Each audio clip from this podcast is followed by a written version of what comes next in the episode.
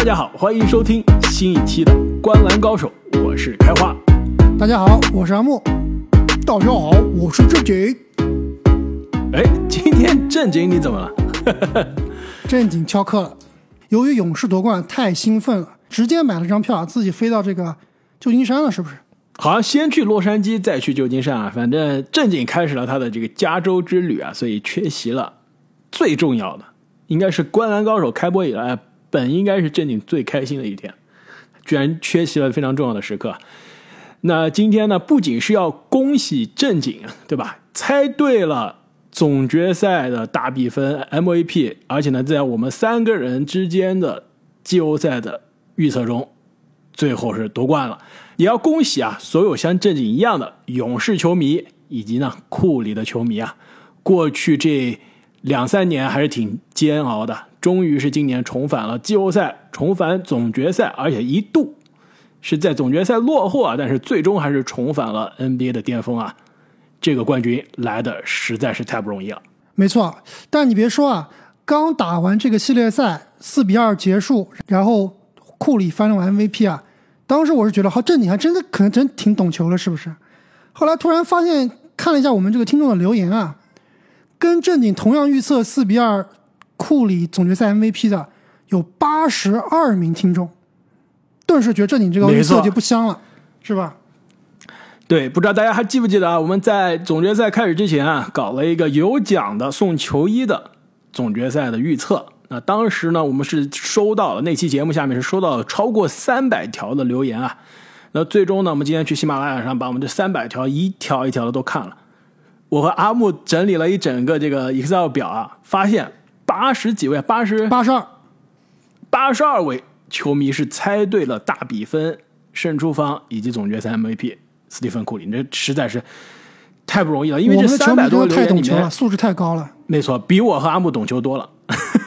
这三百多条留言里面有很多是灌水的，也有很多是预这个预测了多个结果的，所以我估计应该实际的比例应该最猜对的有三分之一吧？啊，三分之一这实在太可怕了，这大家水平都很高，真的非常佩服啊，大家。所以呢，也是恭喜啊，在这八十二位猜对的球迷中呢，我们也是随机的抽出了一位啊幸运的听众。通过阿木小程序所抽出来的最没错，这个公平、公正、公开，是不是？那就是喜马拉雅 ID 叫做“醉生梦死忧”这位朋友，恭喜你获得了我们的第一件 NBA 的球衣。那也请你啊，在喜马拉雅上私信我们，那告诉我们你的球衣的尺码、想要的球员和球队。那那同时呢，我们另外两件球衣的。抽奖结果也出来了。那第二件球衣呢？这个参与的条件就是加入我们的喜马拉雅的新米团。那在总决赛结束之后啊，看了一下，我们有超过三百多位啊西米团的有效的付费用户。那么在其中呢，有阿木的小程序也抽出了一位幸运听众，ID 叫做……哎，这 ID 阿木，你确定是随机吗？怎么有这个？怎么有广告嫌疑啊？是的。这 ID 叫做安踏支持者啊，这都不是杜兰特支持者，也不是勇士支持者，不是凯尔特人支持者，这是一个品牌的支持者，安踏支持者。那非常感谢安踏支持者这位朋友加入我们的西米团啊，也请你呢在喜马拉雅上给我们私信留言。那第三件球衣是我们当时加送啊，因为第一场总决赛结束之后呢，因因为这个平台的原因，我们的节目上传晚了，所以我们决定再加送一件球衣。那当时是在我们嗯。第五场之前，在我们的这个节目下面留言啊，也是超过三百多条留言，我们最终随机抽出了一位幸运听众，ID 呢叫做 KD 拔不进，非常感谢这位听众朋友给我们的留言以及五星好评，那也请你在喜马拉雅上给我们私信。那么，让我们回到昨天晚上的总决赛第六场比赛，NBA 的夺冠颁奖之夜啊，阿木缺席了我们前一天的。上一期节目的录音啊，昨天看比赛的时候心情是怎么样的？有没有很多内心的活动啊？想跟我们听众朋友们分享啊？这上一期节目应该是你开播以来三百多期了，第一期第一次缺阵比赛。其实上期节目我最想吹的就是维金斯啊，但是我听了两位录的节目，发现维金斯吹的不够狠，是不是？那昨天维金斯的表现是不是非常对得起你啊？让你又有机会今天继续吹。对我刚刚说啊，正经这个预测大比分是预测的挺准的，挺懂球的。但是如果听我们当时预测两边的 X 因素啊，我当时可是说勇士的 X 因素就是威金斯，是不是？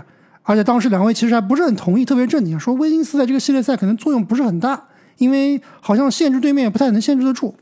但是我觉得左右，当然我们知道库里是最后的总决赛 MVP，肯定这个总冠军也是主要靠库里赢下来的。但是最后左右这个比赛格局的，我觉得就是维金斯，就没有维金斯这个点啊，勇士是拿不到这个总冠军的。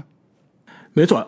这一点我非常同意，而且其实你当时在节目中啊，前瞻中选择维金斯防塔图姆这组对位是 X 因素啊，其实我也是在节目中非常同意的。首先，他的防守的任务是全勇士最重的，这是毫无疑问的。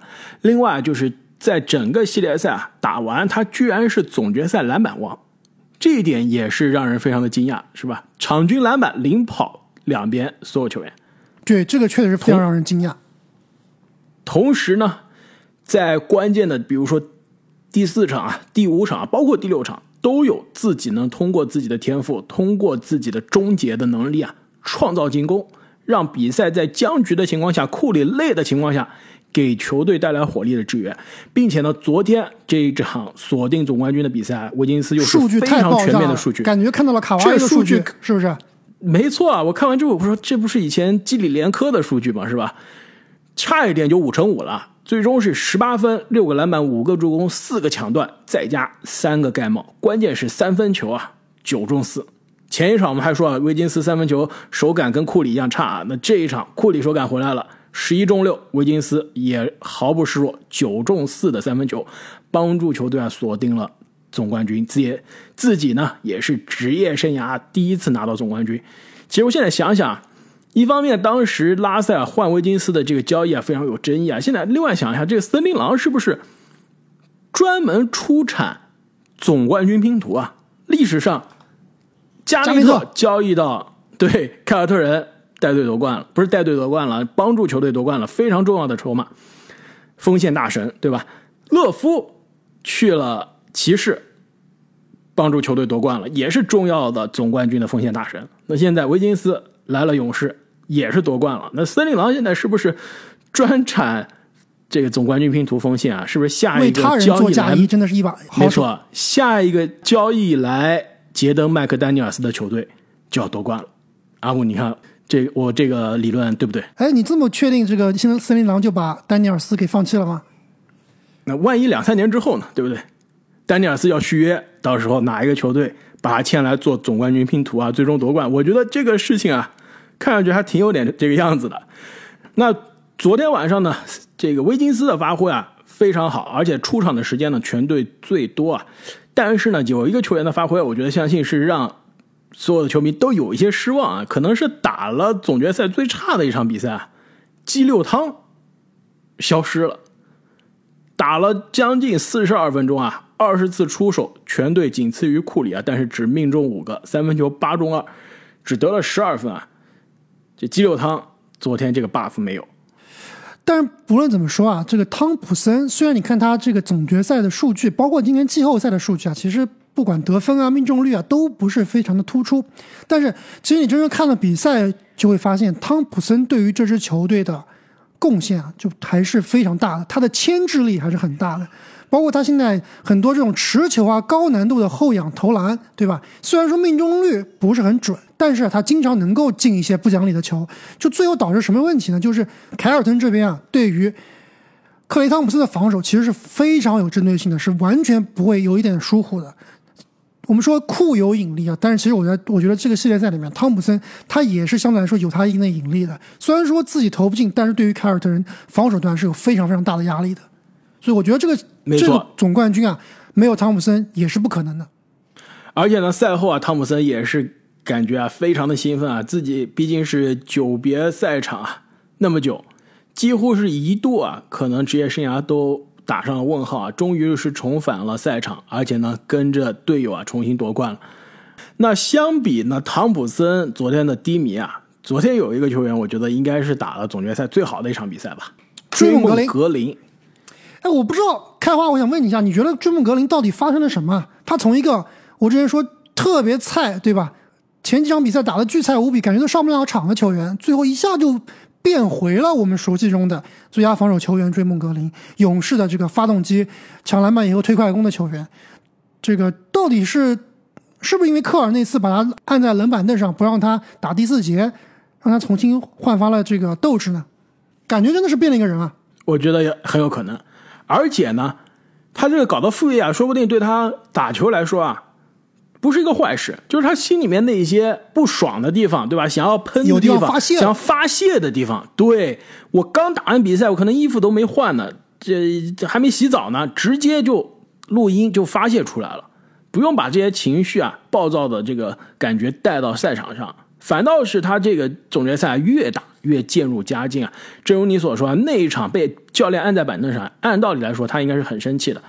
在播客上面，哎，跟大家吐吐槽，说说心里话。后面两场立刻换了一个人。昨天这场比赛啊真的是让我们看到以前巅峰追梦的呃身影啊！而且大家给鸡柳汤对吧？中美球迷都给鸡柳汤起了这个外号，美国这边叫他 Game Six Clay 嘛。其实追梦他也是有一个外号的，只不过大家最近叫的少了，叫他 Big Game Dre，就是说大赛大场面追梦。别忘了这个，二零一六年总决赛第七场，就是在主场输给骑士那场比赛，欧文绝杀那场比赛，那场整个勇士得分最高的是追梦，追梦是三十加准三双，关键时刻那一场，如果不是因为欧文绝杀。凯瑞全队的是追梦啊，所以大场面，尤其是锁定总冠军的比赛，追梦其实真的是不虚的。这场比赛进了两个三分球，真的是有点假，是不是？没错，你要说昨天让我觉得 什么时候是我觉得凯尔特人这场赢不了了，凶多吉少，就是追梦进了第一个三分球的时候。那还太早了，第一个三分球其实上半场进了呀。但是追梦整个系列赛前十二个三分球没有进过啊，追梦有手感了，这就不一样了。进了第一个三分球的时候，我觉得完了，凯尔特人凶多吉少了。进了第二个三分球的时候，我说，哎，已经可以颁奖了，对吧？当时我在微信里面就跟阿姆说，我说今天可以颁奖，追梦都能进三分，那没得打了。我记得特别清楚，当时我在看这个比赛的时候啊，当时解说员肯定是范甘迪嘛，范甘迪、马克·杰克逊加上这个 Mike Breen，就是铁三角。当时这个追梦进了第一个三分球以后啊。啊，马克杰克逊就说，紧接着又投了一个。当时马克杰克逊说说说追追梦，他 feeling it，就感觉手感来了。然后当时范甘迪就喷他说：“这哥们儿一个系列赛就正进了这一个三分球，你就说他手感来了，这是不是有点为时过早？”当追梦进了第二个三分球的时候，范甘迪就直接是自己就说了：“我说我刚才说错了，他真的是手感来了。”没错，我的感觉就是这样。马克杰克逊作为对吧追梦的前恩师，可能是有些私心啊，但是进了第二个球之后。真的，所有人质疑追梦的人啊，昨天晚上也要闭嘴了。这真的是关键的三分球啊！而且刚刚你提到说哪一个球让你觉得这场比赛凯尔特人赢不了？其实这个场比赛有一个球，我觉得那个这个那个球投投进了以后，凯尔特人真的是，我感觉当时就是基本没希望。开完你知道是哪个球吗？呃，是库里的一个三分球吗？不是库里那个三分球，是普尔的一个打板三分，还记得那球吗？其实前一场比赛，我觉得转折点也是普尔的三分球，压哨三分球。我觉得普尔这种，其实普尔有三场比赛有这种神奇三分球对，我觉得这种三分球是特别特别伤人的，就是在比分最焦灼的时候，你突然进了一个不讲理的、运气成分很大的这种球，是很伤对面士气的。而且我们刚刚说追梦格林，其实是在这个。第二场、第三场之后啊，重新找到了活力啊。其实普尔也是一样的，对吧？前几场比赛，普尔感觉是非常没有存在感。比赛在场上就是被对面啊啊进攻针对的，就是你防守差嘛。但最近这几场比赛，但是昨天也是被进攻针对，就是他的防守一一直没有好过，对吧？要不然他就不会说只上场十七、十八分钟了。但是最起码在最近的这三场比赛里面，普尔的进攻是找回手感了，而且他的最重要的信心是找回来了，是不是？这点我很同意啊。但是呢，你要说防守啊，球队作用最大的，而且整个系列赛也是改变走势的人，不得不说，就是我们上期节目啊已经说了他这个故事，对吧？八个月前还在申请勇士这个录像管理员工作啊，现在已经是总决赛舞台上关键先生了，全场正负值第一名，你敢信？小加里佩顿替补出场不到二十分钟啊，正十八的正负值，而且又是三个抢断，真的是硬生生的把杰伦布朗断的，我估计杰伦布朗都要心理阴影了。看完这个系列赛之后，我真的觉得啊，如果我是杰伦布朗，我整个夏天就是把我关在训练场，我就练运球了，什么都不练了。他应该你三分球回去找他的小。老弟，不是小大哥欧文，好好练练运球。他们俩火，这个水火不容啊！他跟欧文的关系是全队两个人关系中最差的。我估计他肯定，他可以找他老老大哥啊，不是老大哥之后的老大哥肯巴，对吧？跟肯巴练一练可以的。这杰伦布朗的这个运球实在是太差了啊，太多次被对手啊身断。那昨天小加里佩顿又是给杰伦布朗上了一课。那除了除了佩顿、普尔替补出场发挥不错啊，努尼昨天晚上可能是有一些这个呃，就是角色有限啊，基本上只是在篮板上对球队有贡献。那首发的奥多波特两个三分球非常的关键。那另外还有一个球员啊，应该我们聊到了所有昨天出场的球员啊的最后讲库里啊，除了库里外之外，还有伊戈达拉。最后比赛还有一分钟啊，伊戈达拉替补出场。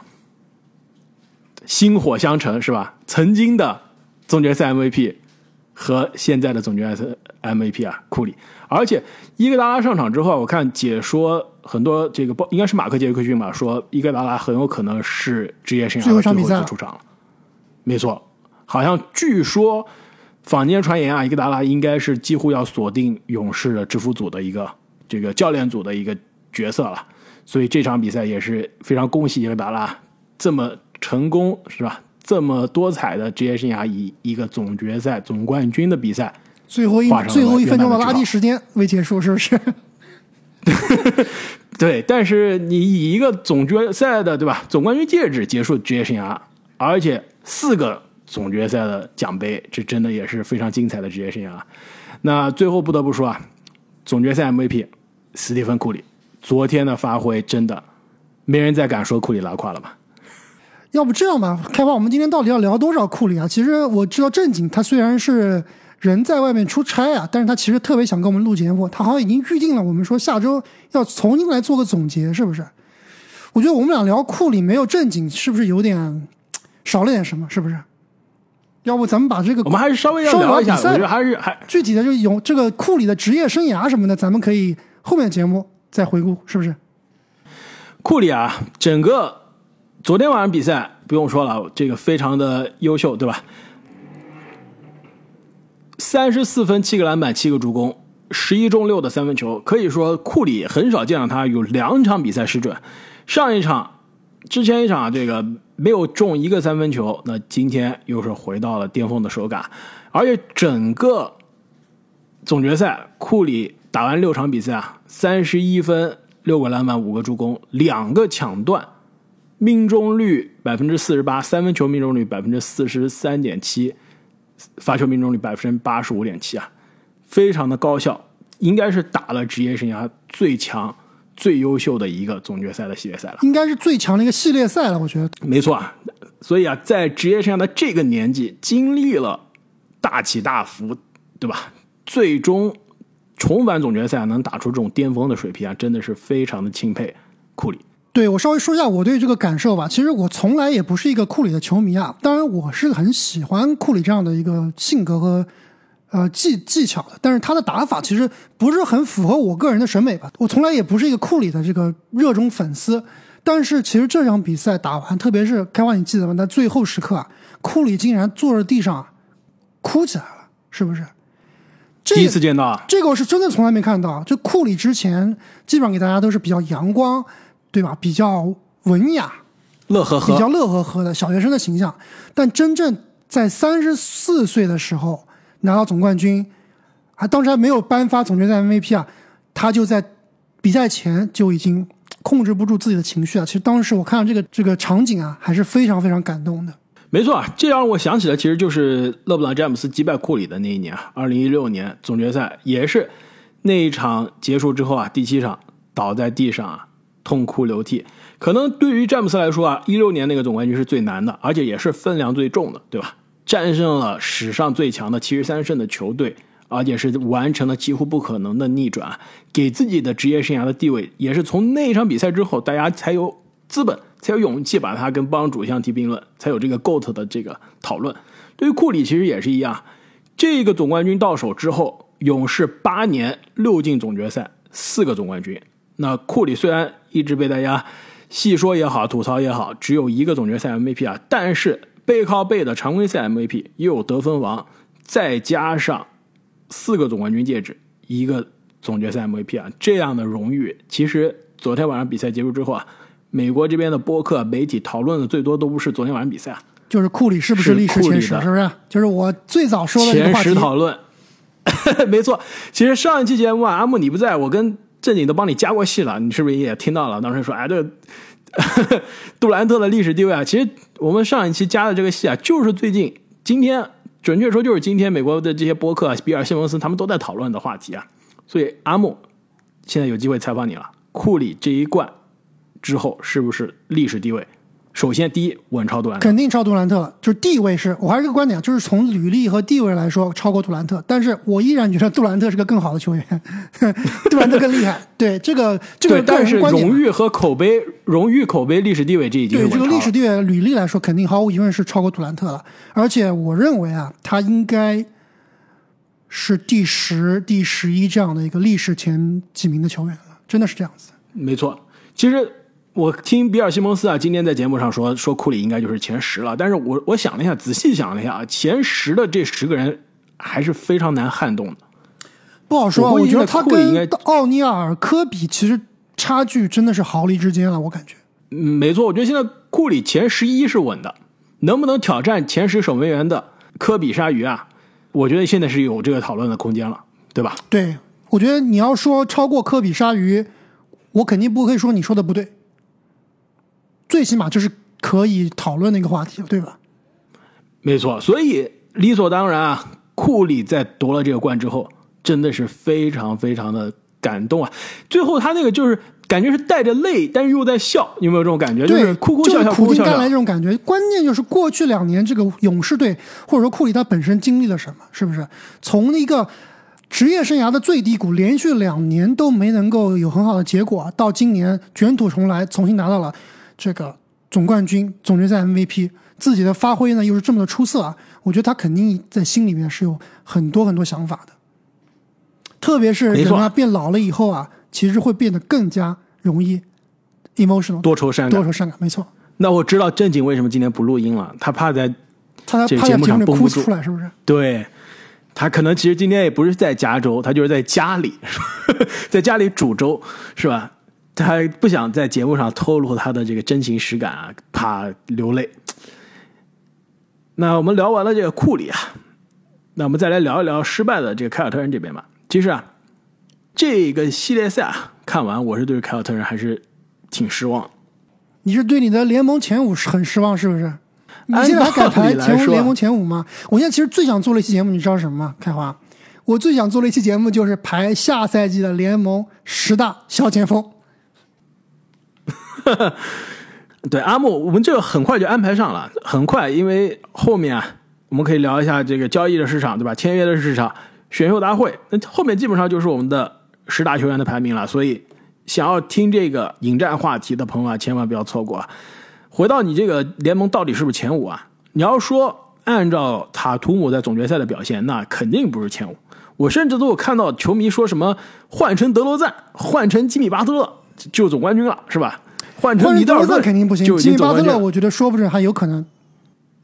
对我已经看了各种各样的质疑的留言，但是你要问我问我失不失望，我觉得肯定失望。就是塔图姆基本上是打了职业生涯最差最差的一个系列赛了，就不如说他的数据有多差吧？你要说数据，那新秀赛季打这个季后赛数据肯定是没这么好看，对吧？他的场上的观感远差于他的数据，其实这样讲吧。对。就关键是他的这个效率啊太低了，百分之四十五的三分球很高，但是你在百分之四十五的三分球的情况下投百分之三十六的投篮命中率，就是他的两分球命中率是远远远远差于他的三分球命中率的，经常就是连续几个上篮不进啊，那种上篮真的就是换我们上篮，可能都有可能进啊，不 上不进，这总决赛强度，这说的有点夸张了。但我的意思就是说，你真的换一个正常的其他的普通球员上篮能进的，他最后终结那一下就进不了，对吧？三分球比两分球准，这是很难解释的。三分球几乎要跟他罚球差不多准了，他罚球是百分之六十五的罚球命中率，也是他职业生涯系列赛最差。其实从技术上来说啊，这个他的，我今天也听了比尔西蒙斯的这个播客啊，他们也说了，就卡图姆今年这个夏天应该好好练，一个是他的中距离，一个是他的抛投，对吧？现在没有这个技能，中距离也是非常非常不稳定，比他的这个小老弟、小老哥杰伦布朗中距离还是差一些。但是我最让我看的觉得憋气的一个就是塔图姆这么魁梧的身材，这么高的高大的这个身材。他打勇士总是躲着打，他怕对抗，对不对？我要想一想，如果把这个塔图姆放到篮网那个系列赛，对吧？他是怎么用自己的身体素质虐篮网那些球员的？这样的塔图姆怎么就消失了？他基本上在这个系列赛里面啊，能躲绝对躲，能不身体接触绝不身体接触。篮下他完全是可以更强硬一些的，就哪怕是我造犯规，对吧？我也能造出来。但是塔图姆这个系列赛进攻端啊。你就基本上看就是后撤步，对吧？就像你们，你和正经之前录的这个节目也说了，后撤步三分球，哎，挺准，对不对？除了这个三分球顶着投的三分球以外，好像基本上进攻端啊一无是处，这个是非常非常没错。我又算了一下，我算了一下他的这个两分球的命中率啊，七十六次出手中二十四个，百分之三十一的两分球命中率，这应该是这历史级的差了。所以啊。我上期节目其实也聊到一点，我觉得只有一种解释，不可能说前三轮季后赛，对吧？打雄鹿关键局还有四十六分表演，打篮网简直是砍瓜切菜，到了总决赛不会投篮了。我觉得唯一的解释真的就是伤病，我觉得他的右肩肯定是有伤的。所以我们现在录节目的时候，总决赛刚刚结束啊，我其实不会惊讶。比如说下周、两周之后，就有媒体放出啊，说其实塔图姆一直是带着肩伤打完了总决赛。夏天可能要去做理疗啊，甚至对吧？有可能有手术的这种可能，所以我我觉得伤病是唯一能解释他的命中率的。但是呢，阿姆你说的另外一点就是他的打球的这个侵略性，在场上的这种统治力、心气，这一点不是用伤病，没有那种这不是伤病能解释的，没错，是不是？没有杀气，没错。就作为一个曼巴传人来说，这个应该是不应该的。这就是为什么。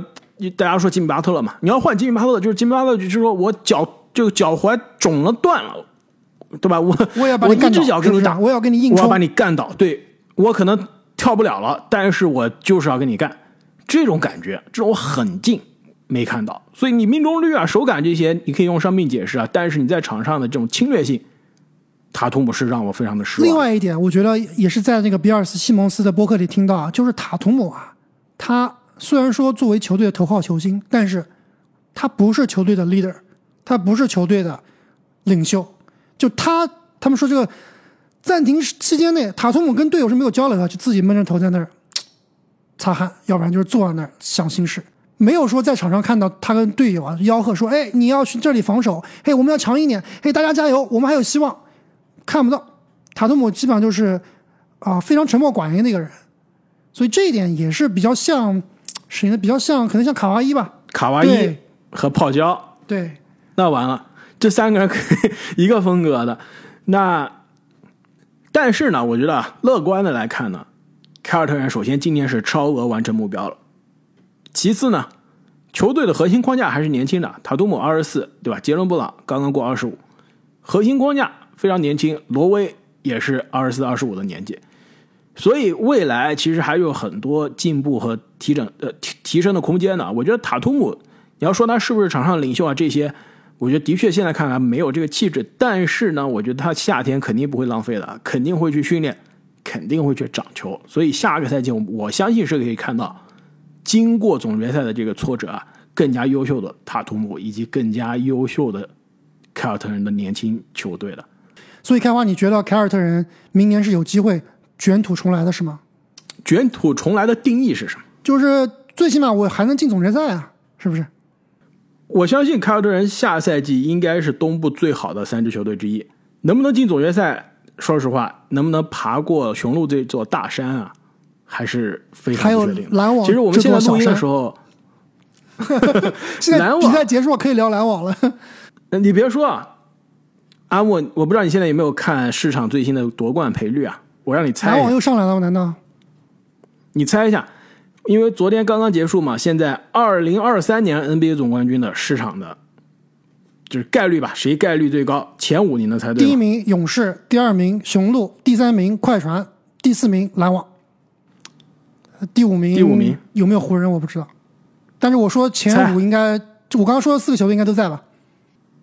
你说的前四都对，但但是顺序不对，好吧？但是你再猜个第五，第五很有意思。我难道是湖人吗？我要让让我再想，应该 你想知道湖人是第几吗？你想知道湖？那我先告诉你，先告诉你湖人是第几啊？一二三四五六啊应该没有七湖人八九十十一十二，湖人是第十二。这样吧，第五应该是第五三选一，凯尔特人、独行侠和丹佛掘金。哦，你刚刚是没有猜到凯尔特人是吧？那你的刚刚的前，你刚刚四个人啊，你有有一个是快船是吧？对有快船其实快船是现在市场的第五啊，第四是雄鹿，第三是篮网，第二是凯尔特人。所以从市场的角度上来说，凯尔特人明年应该是啊，这市场太不动脑子了，谁打总决赛就是谁第一、第二，是不是？这太简单了吧也。对对，阿木，你要是比市场懂球，你可以去有奖竞猜啊。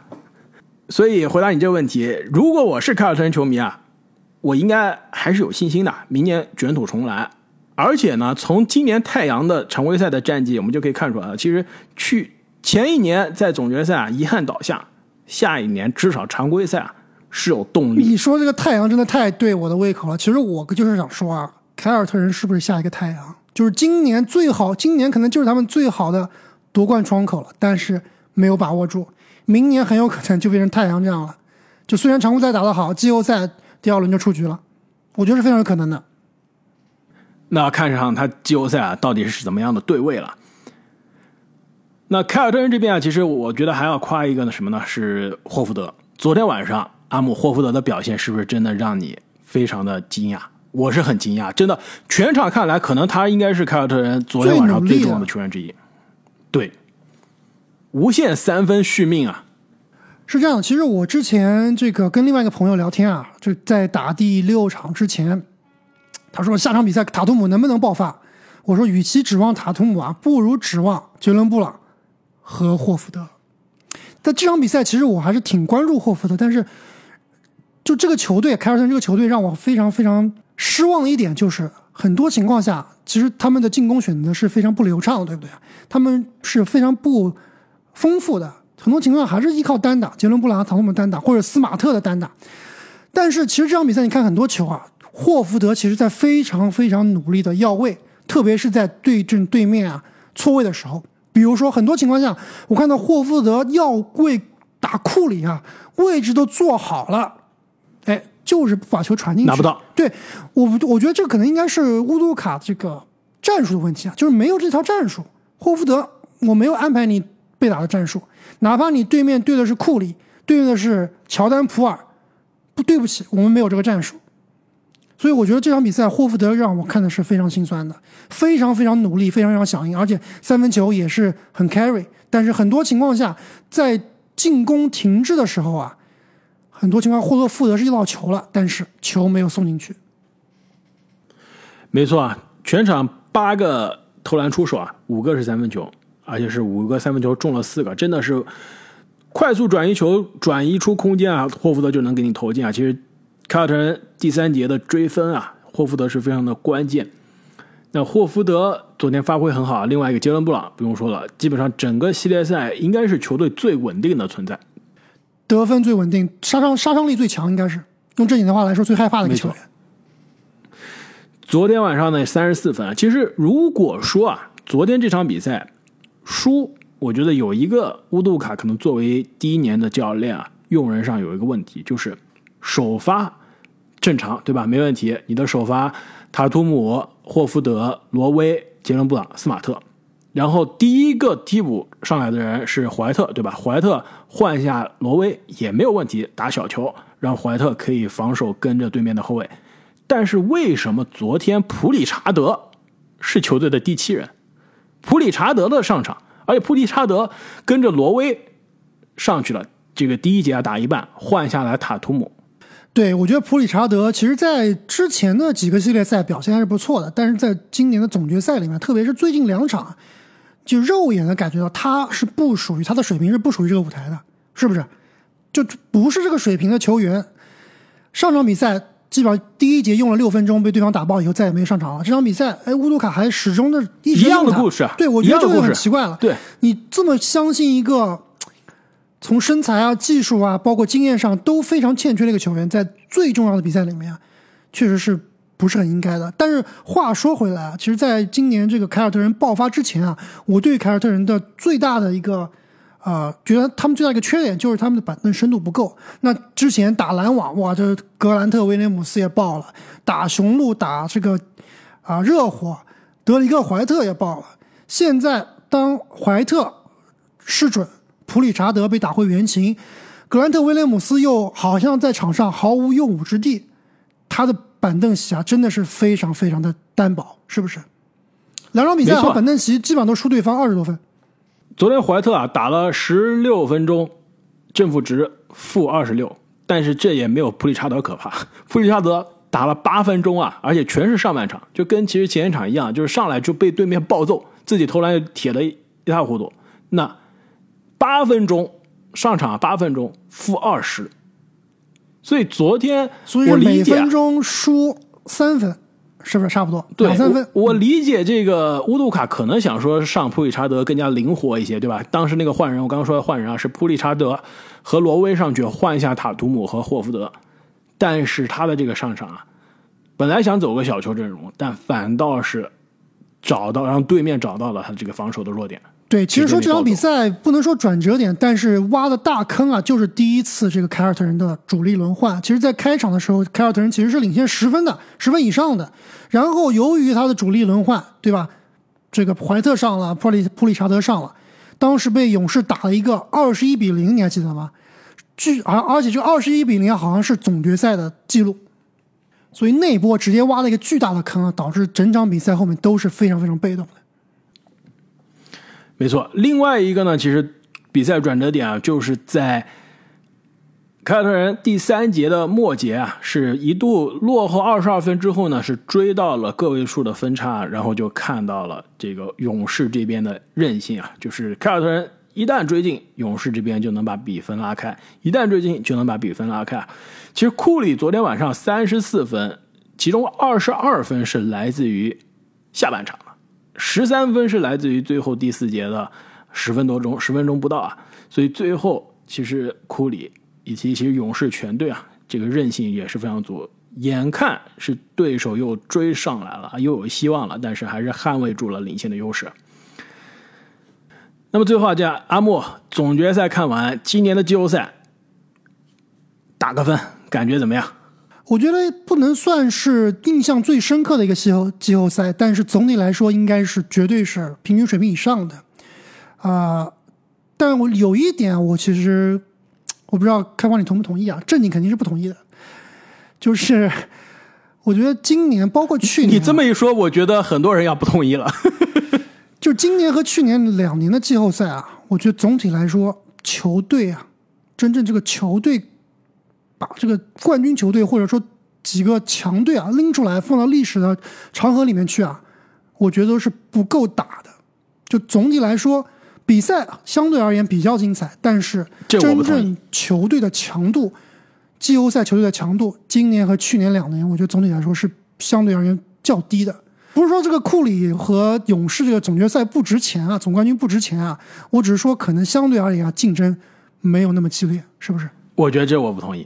你要说这支勇士是不是所有的四支夺冠的勇士，包括进总决赛没夺冠的勇士中，可能天赋最差的，对吧？年纪啊，各方面其实火力可能也是最差的，这我同意，对吧？毕竟之前的五星勇士这简直是无敌的存在，一七一八的两支勇士应该就是历史上最强的球队前三了。那这样比是的，但是呢，我觉得今年的这支勇士应该放在历史上不能算说是夺冠的弱的球队。那去年的雄鹿，我觉得其实也也不算。没错，我不是说勇士弱，也不是说去年的雄鹿弱，只是说我说他们的对手总体来说，在历史的长河里面看，没有一个很强的队。就你把单独把总冠军拎出来，确实挺够打的。但是你把季后赛里面的第二强队、第三强队、第四强队拿出来啊，我觉得都是不够强的，但是对吧？今年季后赛少了卡哇伊和泡椒的这个快船，少了老詹，篮网这边其实是实力很强，但是由于这个化学反应已经很差了，对吧？这也不能赖篮网，对吧？球队的这个西蒙斯不在，哈登走了以后，他整个球队的啊、人员结构也是不完整的，包括这个约老师带队的啊、掘金没有穆雷，没有小波特，包括雄鹿队没有米德尔顿，对不对？其实很多很多非常强的队啊，他们都是缺兵少将的，所以我觉得总体来说，不是说勇士这个冠军不值钱，但是论他们的对手来说啊，包括去年雄鹿他们的所有对手来说，我觉得都不够强，就没有詹姆斯，没有这个哈登的火箭，就没有这样的球队。那我这么跟你说啊，你这样说，每一年总冠军你都能找出这样的问题，就是你你的这一番话，去年一模一样，你已经说过一遍了，那就说明每年都是这样啊。而且每年其实，在总决赛被打败的球队，你事后诸葛亮反过来看都觉得不够弱，对吧？其实前年詹姆斯在气泡赛打赢了那支热火，你也这么说的，你说这支热火成色不行，那一年肯定是你你可以说是这个啊最有意义的一个冠军，也可以说是最水的一个冠军，对吧？那一年我们不能算。再往前推，我的意思就是说啊，你把每年这个第二强的队、第三强的队、第四强的队，你们在一起对位的话，我觉得今年和去年都是不够不够强的。但是你说一九年猛龙夺冠那年赢的是这个缺兵少将、主力受伤的勇士，那那一年是不是猛龙遇到的对手也是有水分的，对不对？那一八年勇士夺冠直接是横扫了骑士，詹姆斯独木难支的骑士，那那一年基本上是没有抵抗。一七年打骑士声势横扫，四比一也没有抵抗。那你真正按照你的标准你是用宇宙勇呀，宇宙勇肯定是历史上最强的球队啊，都没有之一啊，都可能要打过打得过这个公牛了，对不对？那你是谁碰到谁？那宇宙勇打今年的凯尔特人四比零，真的，一一一点机会都没有，四比零。所以按我觉得我们还是稍微知足一些。你要是每一年按照你那标准看，只有二零一六年詹姆斯逆转的那一年，打七场是够精彩，而且两边实力相当。就是总体来说啊，这个勇士的夺冠之路啊，他遇到的对手的总体强度，我觉得还是打了一定折扣的。所以他的不是说不再再说一遍，不是说这个总决赛总冠军不值钱啊，只是说他的这个强度可能稍稍的要低于我们的预期了。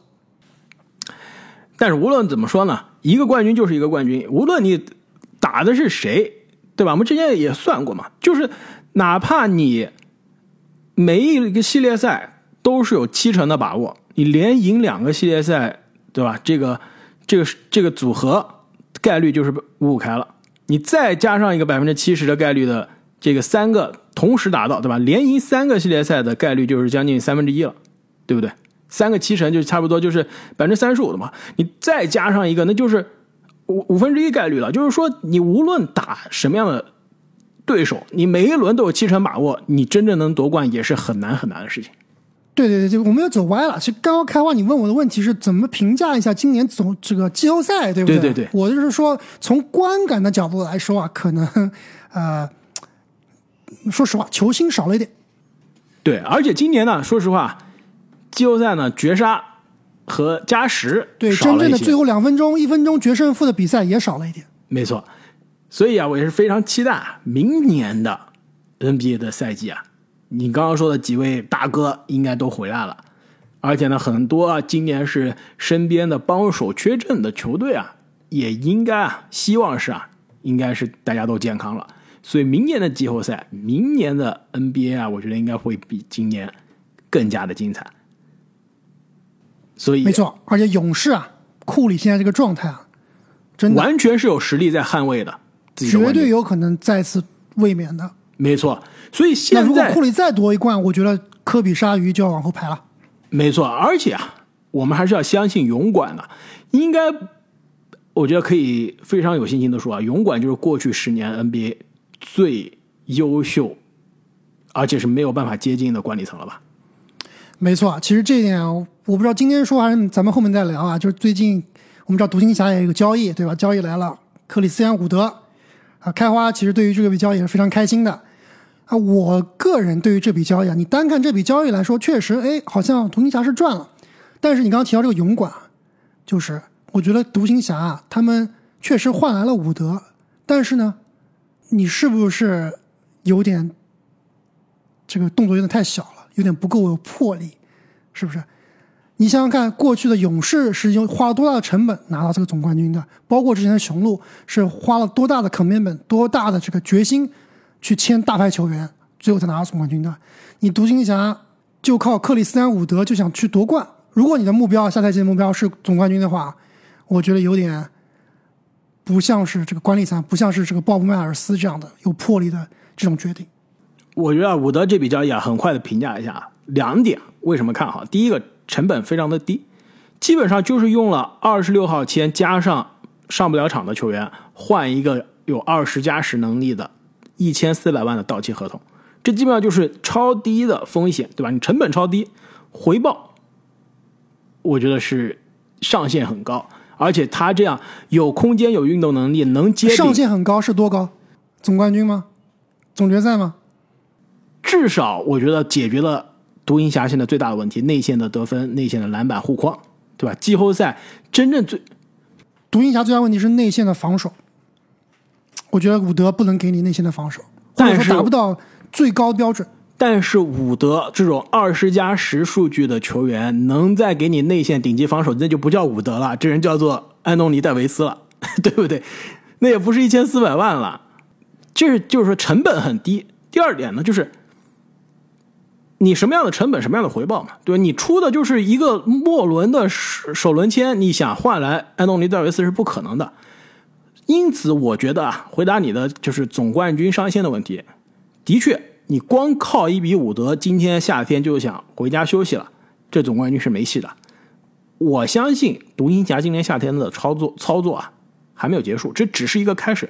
为什么独行侠一上来我只用了一些边角料去交易来一个伍德，就是说明我觉得他手上有其他的筹码，是要去干更大的事情，钓更大的鱼的。但是你伍德交易来以后，你的这个五号位的坑就占满了呀，你不可能说再交易来个戈贝尔，让伍德去打替补或者打四号位吧？哎，对不对？侧翼不可以补强吗？但是独行侠的问题不在侧翼啊，独行侠的问题在于他的内线啊，他的内线防守啊。所以我的意思是什么呢？就是这笔交易啊，独行侠确实是可能是赚了，单干是赚了。但是你还记得我当时给你们发短信，我说了一个词吗？叫做独行侠他浪费的是机会成本，就是今年他可能不是朝着夺冠的方向去的，但是你是不是就浪费了六又一年的这个卢卡的巅峰呢？虽然卢卡现在还很年轻，但是谁又能知道卢卡这个巅峰能保持多久呢？会不会后面有受伤？会不会跟球队之后有矛盾啊？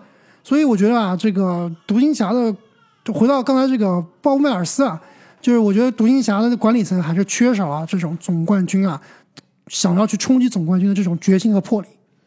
我觉得啊，现在下结论还为时尚早，休赛期啊，交易季节还没有真正的开始啊。我觉得开始之后。我们再来看，我们也可以在我们的三十天三十队啊，今年秋天的时候，给每个球队休赛期盘点的时候，我们到时候把凯文哥叫回来，我们来再盘点一下独行侠的操作是不是够得上你的标准啊？但是不得不说，我同意啊，勇士的管理层那真的是联盟的一等一，能在过去这十年打造这样一支王朝球队啊，真的是需要。不一般的魄力啊，以及定力，特别是在球队两年之前还是联盟战绩最差的球队的情况下，主力该受伤的受伤，该走人的走人，在那样的情况下能有定力，能拿好手上的牌啊，并且把手上的牌打好，这一点真的是让人非常的钦佩。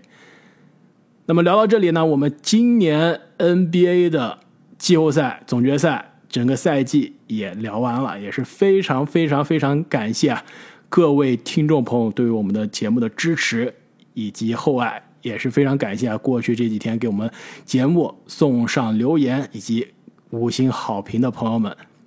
那么呢，也是再次恭喜啊三位中奖的听众，也请啊三位中奖的在近期给我们喜马拉雅留言，领取你的 NBA 球衣。那么我们的节目呢，后面也会很快的给大家带来关于 NBA 休赛期啊以及 NBA 选秀的内容。那下一期节目呢，我们一定要把正经啊拉回来，让他再来就擦干了他这个激动的眼泪之后，幸福的眼泪之后啊，跟大家聊一聊，作为勇士球迷啊，在这个三番，在这个庆祝的欢呼的海洋中的感受到底是怎么样的？对，也是来听听正经的坎坷的人生，跟库里一样跌宕起伏的人生。没错，对吧？他肯定要说啊，我我告诉你啊，正经肯定说，就最难的是什么？就是曾经在巅峰，是吧？然后跌下来之后再重返巅峰，这是最难的。没错。那么 NBA 的总决赛结束之后啊，很快下周 NBA 的选秀大会就要开始了。我之前其实，在节目中也多次预告了，我在我们的喜马拉雅的喜米团中啊，也在不断的更新我的原创的 NBA 选秀观察笔记啊，到底每一个位置上哪些年轻的才俊啊是最好的选择？我会把每一个位置的新秀啊排出前五。那目前呢，今天是更新到了小前锋。所以，想要看我们这些独家原创内容的朋友啊，也别忘记加入我们的西米团。而且，所有西米团的会员呢，都可以提前一天收听我们的节目。而且，在选秀大会之后啊，我们也会出节目来对这个选秀大会的结果啊进行一些点评，包括评分，也是一个大家寻找宝藏男孩啊非常好的一期节目。喜闻乐见，而且呢，也可以听一下我们这边对于每一个球员的这个模板啊，到底是不是靠谱。那么本期节目我们就聊到这里，我们下期再见，再见。